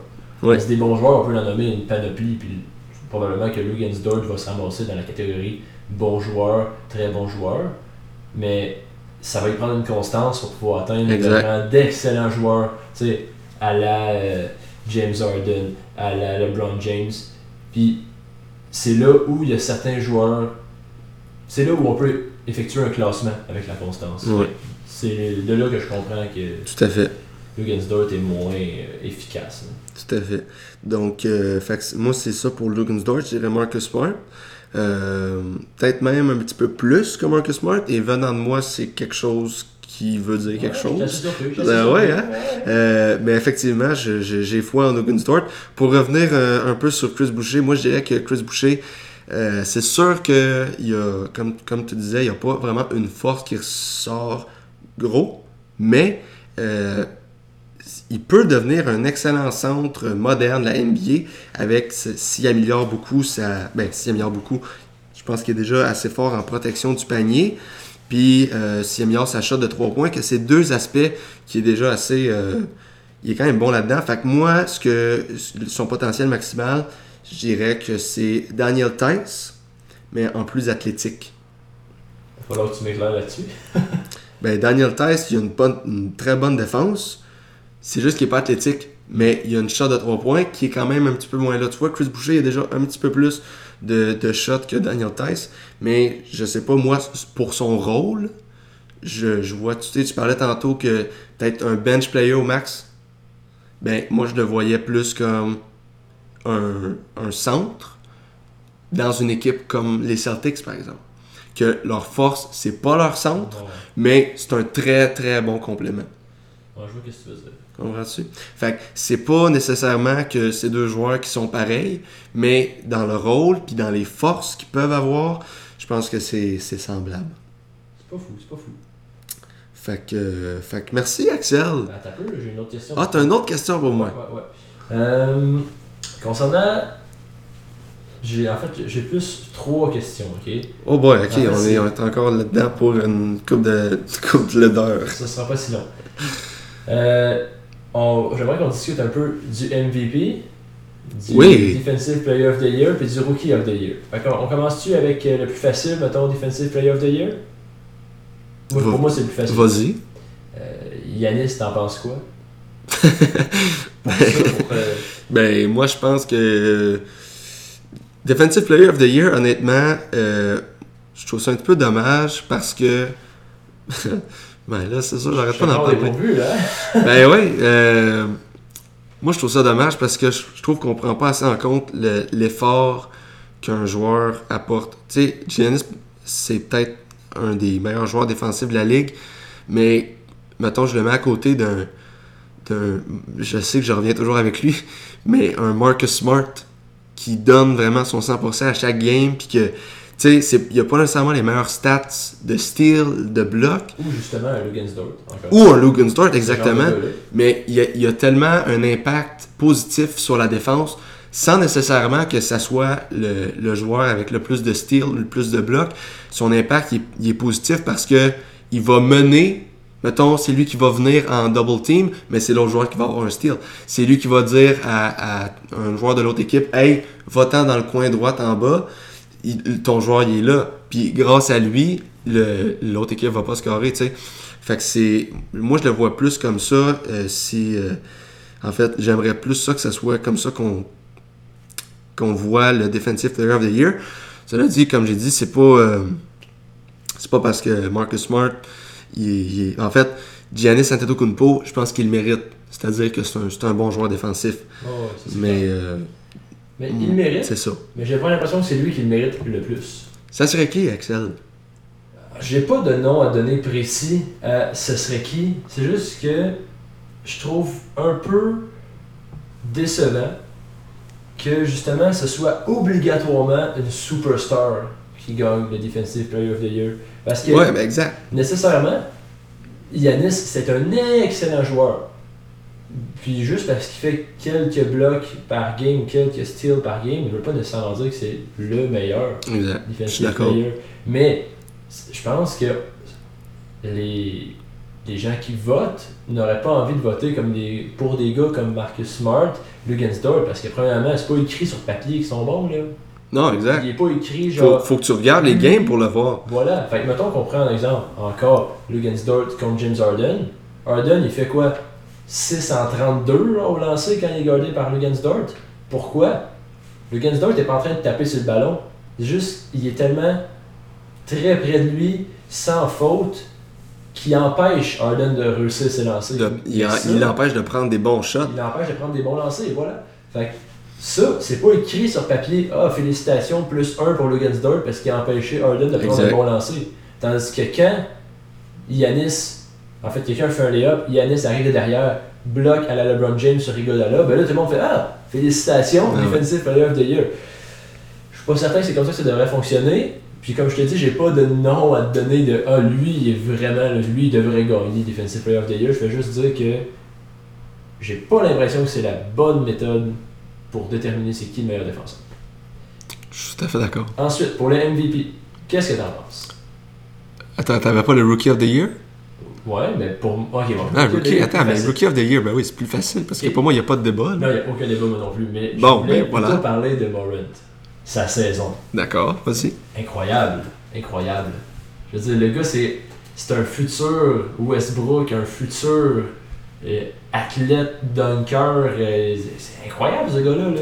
Je moi, je vois en lui qu'est-ce que je voyais en Westbrook il y a 4 ans. C'est exactement ça que je vois. Le gars, il hyper athlétique, il s'en va. On a vu, là, il, il tente un dunk au-dessus d'un gars de 7 pieds qui est Gasol. Je pense que c'est lui. Il tente un dunk par-dessus. Il rate parce qu'il prend le fond du panier. C'était-tu gars? Je pense que c'était Aaron Baines. Mais il en a fait tellement. Il a Il a fait. Aaron Baines, il a Moi, fait Kevin Love. Ah oui, non, c'est Kevin Love en fait. Ouais, c'est ça, Kevin, Kevin Love que j'ai en tête, et voilà. Mais la photo mythique. Ça, c'est- ça, c'est il malade. les jambes écartées par-dessus la tête à Kevin Love. C'est- incroyable. Le gars, il est hyper athlétique. Ouais. Puis, Grizzlies, l'année- en fait, la saison dernière, n'étaient rien. Là, je pense qu'ils ont repêché deux gars. Je, je peux pas nommer l'autre rookie qu'ils ont repêché, mais il a été bon aussi, mais je peux pas. Brandon Clark. Brandon Clark, et voilà, tu peux le nommer, félicitations. Euh, mais ces deux gars-là, presque à eux seuls, ont réussi à redonner de l'espoir aux Grizzlies pour le futur. Mais surtout Morant, là, on va se le dire, ce gars-là, c'est parce qu'il prend de la place aussi. Mais euh, en effet, il n'y avait aucun débat pour le Rookie of the Year. là. Je veux dire, Williamson, il a. Phew, bye. Mm. On n'en parle plus. Il n'a pas eu la chance de se prouver peut-être aussi, mais je pense que même à match égal, si on avait eu les deux 82 matchs, il y aurait eu une féroce Mm. compétition, puis Morant aurait peut-être gagné malgré tout. Puis moi, je, je savais que c'est beaucoup. Tout à fait d'accord. J'ai j'ai rien, à- j'ai rien à argumenter, mais tu veux-tu euh, euh, parler d'un autre rookie qui a été assez impressionnant, Tyler Hero? Et ouh, ouh. Man! Ah ouais. Mais moi, déjà, qu'il soit pas dans le débat, c'est presque choquant. Parce Ben, que, que oui. Zion soit dans le débat à la place de Tyler Hero, ça c'est plus choquant à vous. Ça, c'est le plus choquant. Ça, c'est choquant. Effectivement. Mais oui, non, à chaque, à chaque fois qu'il avait la balle, puis qu'il était. Pour, ben, tu sais, je regardais évidemment toutes les games des Celtics. À chaque fois qu'il avait la balle, j'étais comme, bon, c'est fini. Possession, fini. Tyler Hero, Euh. c'est- une beast. Puis en plus, il se faisait bâcher par Paul Pierce, puis tous les commentateurs qui, qui ont aucune Ah, idée. Paul là. Pierce. Ouais, lui, il est gênant, qu'on en parlera pas trop. Mais, Non, c'est ça, en tant que Celtics fan, je suis pas sûr, je veux. euh, mais ce que je veux dire par là, c'est que ce gars-là, il y a tellement. Il est underrated. Il y a une drive de fou, puis une confiance en soi, là. C'est fou. Puis Juste il a notre âge. Il est né en Ouais. 2000. Voyons. ouais. Moi, je suis là. euh, je- Qu'est-ce que tu fais, toi, je dans le vie? Je suis en train là de là. parler d'un gars de mon âge Ben oui. Qui est en finale NBA, Il score 37 points. qui fait 37 points pour éliminer les Celtics. Juste la game d'avant, en tout cas. Ouais. C'est incroyable, incroyable. Fou. Fait que là non plus, il n'y a pas de débat. Euh, le MVP. Bon, le MVP. Ça, je pense que Yanis l'a euh, pris à la dure un peu. La journée où il a été élu MVP, il a cancellé tous les médias sociaux. Il a empêché les gens de commenter sur tous ses posts. Ah Il ouais. s'est désabonné de tous les joueurs des box. Il, il a fait C'était pas, le, c'était pas la fois que le, le jour où il a perdu. le jour où il a perdu, mais c'est arrivé là, presque en même temps. Presque en même temps. C'est arrivé, je pense, quelques jours avant ou quelques jours après. Mais tout ça, ça l'a fait. Je pense que ça y a joué dans la tête un peu parce que j'ai pas l'impression qu'il s'attendait à le mériter tant que ça. tu sais. J'ai pas vu les stats de, des votes, mais je sais pas si lui, il s'attendait à être MVP. Ben, mais- moi, je pense que oui. Peut-être, mais je trouve qu'il a réagi drôlement face à ça. Peut-être parce que les gens ne voulaient pas que ce soit lui le MVP. Puis aussi, il faut se rappeler que le MVP, c'est saison régulière et non série. Là, ce qui est Oui, tout à euh, fait. Oui, mais moi, je pense pas que. Moi, je pense que quand t'es Giannis, tu joues une saison avec euh, score- 30 points par game, puis 14 rebonds, puis 6 assists, un bloc. Je pense que tu t'attends à, à être le MVP, surtout quand ton équipe, c'est la meilleure de la ligue, techniquement, avec, le, le- avec les victoires et les défaites. ouais. Euh, je pense qu'il a plus réagi comme ça parce qu'il a perdu. Peut-être. Puis il était. Pour moi, il commence à être écœuré d'être avec Milwaukee. Mais moi, petite parenthèse, Oui. peut-être que c'est le fait qu'il ait perdu tout en gagnant le MVP en même temps qui a fait ce mélange d'émotions. Puis qui a. Parce que moi, je, imagine, mets-toi dans la peau de quelqu'un qui est le meilleur de la ligue, qui se fait sortir par une bande de. Bon, on sait pas trop qui en fait. ok? Du monde un peu fuck que, Pense-y, les gens sont un peu outrés parce que les gens ont oublié la saison d'avant, c'est clair. là. Je veux dire, on parle de, du mois de mars et d'avant ça. Ça fait six mois et plus. Là. Ouais. L'équipe n'a pas performé Ouais. plus que ça depuis. Fait que moi, je pense que ça, ça a beaucoup joué. Mais reste que si on regarde la saison avant COVID, c'était le MVP. Ça, je te l'accorde. Oui, mais, mais ils ont pas pris en... De toute façon, ils prenaient pas en compte, je pense, la, la, la bulle pour le... Ah, ils le- prenaient pas en compte. ils la prenaient bulle. pas en compte la bulle. Ah, j'aurais cru Euh, qu'ils avaient pris en compte la bulle. Mais aussi. non. Mais même à ça, je veux dire, je pense pas que. Mais il a, en fait, il l'a dit. il- il- le MVP pour lui, je pense pas que ça soit si important que ça. Mais lui- ça, les joueurs disent souvent. Non, ça. non, je le sais, mais lui, ce qui l'a vraiment plus euh, fait euh, suer, c'est que c'est d'avoir perdu. Bon, c'est sûr que gagner le MVP puis perdre euh, deux jours après, c'est c'est un coup dur, mais en même temps, je pense qu'il est rendu assez comme. On est en 2020, ça- c'est- je sais pas c'est sa combienième année qu'il joue. Je pense que c'est sa sixième, a peut-être. repêché en 2013. Ouais, c'est ça, peut-être 6 septième Six, année, je sais pas septième. trop. Euh, je pense qu'il est rendu assez vieux pour comprendre que. Il doit avoir 27 ans. Quelque chose comme Ouais, quelque chose comme ça. Il me semble qu'il y avait 26. Mais vingt- en tout cas, selon les Peut-être qu'il est plus statistiques, jeune. 27 ans, c'est le prime des joueurs, habituellement. Ben, tu vois, check, on va aller voir ses stats. Le gars, il a 25 ans. Ah, il a juste 25 Il a ans. 25 ans. Mais tu vois, selon les statistiques, son prime serait dans deux ans. Ouais. Logiquement. Fait Selon. T'es-tu en train de dire qu'il va gagner euh, le MVP pour les, les 4 prochaines années? Ben, pas nécessairement. Ben moi je pense pas parce que la dernière fois que LeBron James a gagné un MVP c'était en 2013. Puis euh, on s'entend que. Ben en tout cas, ça c'est un autre débat. Moi je pense qu'il aurait dû gagner le MVP beaucoup plus de fois que, que ça en, en- dans les 7 dernières années. Mais reste, comme on vient de le dire, MVP c'est pour la saison régulière. Puis souvent, il y a des équipes qui ferment. En fait, il y a des joueurs qui performent peut-être un peu plus que lui en saison régulière. Parce que LeBron, c'est un gars de série.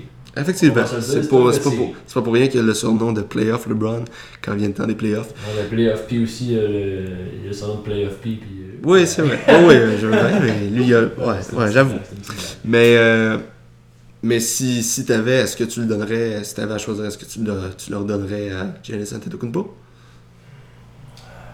C'est dur à dire parce que c'est sûr que là on est biaisé parce que les finales sont là, sont à nos portes. euh, on a vu les séries au complet. euh, on a vu tout ce genre d'informations-là qu'on n'est pas supposé avoir Mhm. quand le MVP est élu. Tu vois? Mais, pour moi, je je suis pas le plus grand fan de LeBron, mais d'après moi, c'est le débat est entre les deux, ça c'est clair. Mhm. C'est clair, clair, clair.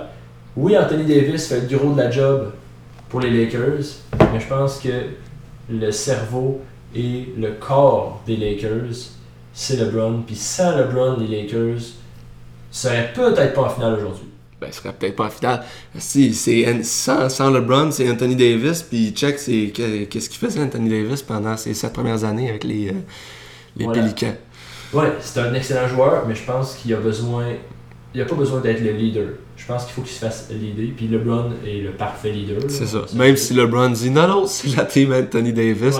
Ouais. Viens-en là, à un moment donné. Mais bon, ça c'est LeBron, puis ça va être un des, un des plus grands défauts de LeBron. LeBron, il peut aller où ce qu'il veut, et il va toujours être le meilleur joueur, Voilà. puis il va toujours avoir l'attention sur lui, surtout quand, euh, pour laisser, quand tu as beaucoup de forward dans ton équipe, pour laisser la place à eux, tu vas devenir le, le premier euh, ball handler euh, de l'équipe.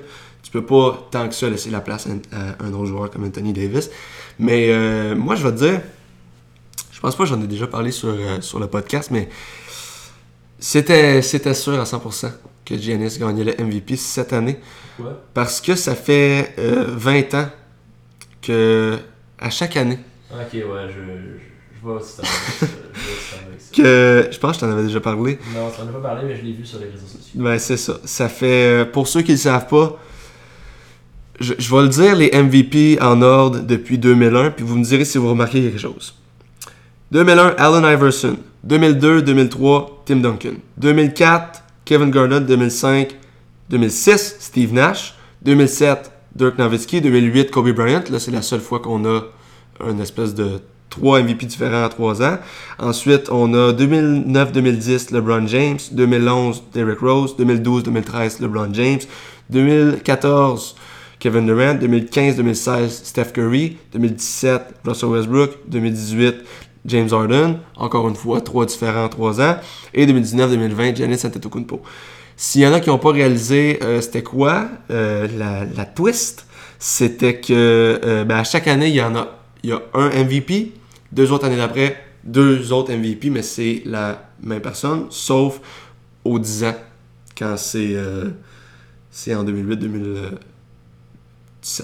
Je trouve que c'est une trame qui est euh, complexe. C'est quand. Ben, garde. Moi, Non, allez, allez chercher pour vrai euh, MVP euh, par année dans la NBA, puis vous allez tout de suite voir le trend que à chaque année, c'est un MVP, deux autres années d'après, même MVP. À chaque année. Fait que l'année prochaine, ça va être quelqu'un d'autre. Peut-être Luka Doncic, peut-être LeBron James, peut-être. euh, puis l'année d'après, en 2022, puis 2023, ça va être la même. Checkez-moi bien. C'est une prédiction. Ok. J'accepte ta prédiction. Fait que euh, tout ça pour dire, c'était sûr que Giannis gagnait cette année. Ok. Mais mettons que c'était juste de toi. là. Euh, J'aurais quand même dit Giannis. Ouais. Parce que il y a, il y a- je pense que le, le- son player efficiency euh, rating, c'est le plus haut de l'histoire, comme quelque chose de même. Probablement que si on le sort de son équipe, son équipe n'est pas du tout première. Genre. Vraiment pas. Vraiment, vraiment. C'est sûr que non. C'est sûr que non.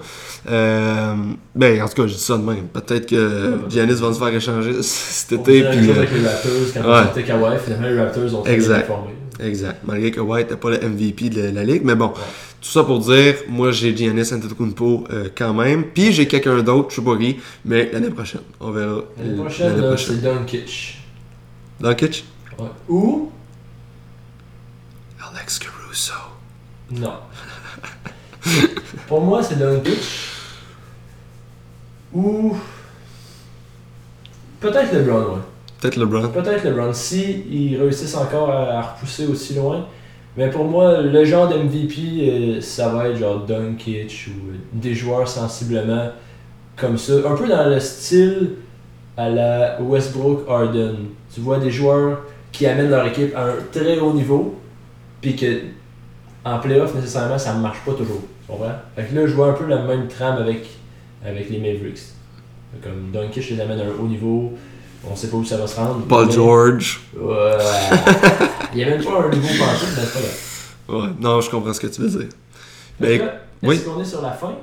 On a l'air d'être à la fin, oui. Si on est sur la fin, je pense qu'on peut prendre une dernière minute pour. euh, justement, on a parlé beaucoup de LeBron. Pour Oui. apprécier qu'on est dans ces dernières années puis que c'est. Encore drôle, peut-être qu'il va te faire un autre 17 ans. Mais ce que je veux dire par là, c'est que. On doit apprécier ses finales. Oui. Ah, si on ne sait pas quand ils vont en avoir. C'est vrai. On ne sait pas. Fait que. C'est très Moi, vrai, je ça. pense que c'est des finales qu'il faut apprécier, qu'il faut écouter. Puis c'est important parce que peut-être qu'on verra jamais le LeBron en finale. tu sais. Ça se peut. Peut-être qu'il va se dire je me retire à mon top. Je sais pas. Peut-être. Ça se peut. plate, je. Je pense pas. Ça, je pense pas. Je pense pas. Mais ça se peut. Fait que on va, on va, euh, on va continuer à le suivre. Fait que quelle belle note de fin. Quelle belle note de fin. Donc euh, merci, merci Axel d'avoir été euh, parmi nous aujourd'hui. Je te fais la bise. Merci à, euh, à David, François et Charles-Antoine qui ont été dans le quiz ball un petit peu plus tôt. Et merci à ceux qui écoutent parce que, ben, tu sais, moi j'aime ça faire ça, euh, mais c'est le fun de voir que je suis pas le seul avec cette passion-là. Puis s'il y a des gens qui aiment euh, mon point de vue et le point de vue d'Axel, parce qu'il est quasiment toujours là, euh, c'est, ça fait plaisir et tant mieux. Donc, merci à tout le monde et on se revoit dans un prochain épisode de Québec Basket.